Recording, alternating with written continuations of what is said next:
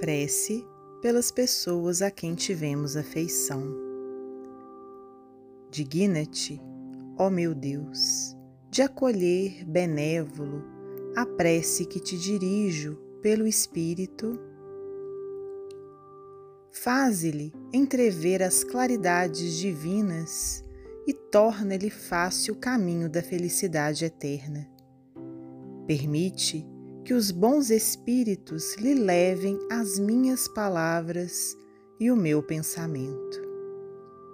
Tu, que tão caro me eras neste mundo, escuta a minha voz que te chama para te oferecer novo penhor da minha afeição.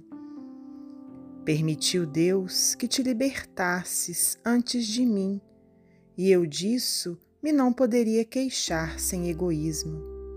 Porquanto fora querer-te sujeito ainda às penas e sofrimentos da vida. Espero, pois, resignado, o momento de nos reunirmos de novo no mundo mais venturoso no qual me precedeste. Sei que é apenas temporária a nossa separação e que, por mais longa que me possa parecer, a sua duração nada é em face da ditosa eternidade que Deus promete aos seus escolhidos. Que a sua bondade me preserve de fazer o que quer que retarde esse desejado instante e me poupe assim a dor de te não encontrar ao sair do meu cativeiro terreno.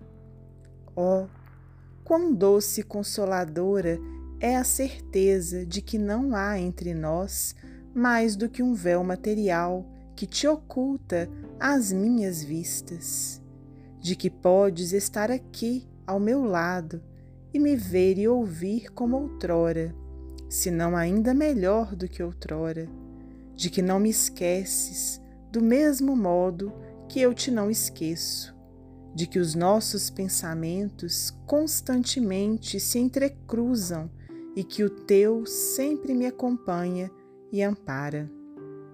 Que a paz do Senhor seja contigo. O Evangelho segundo o Espiritismo, capítulo 28, coletânea de preces espíritas, item 63.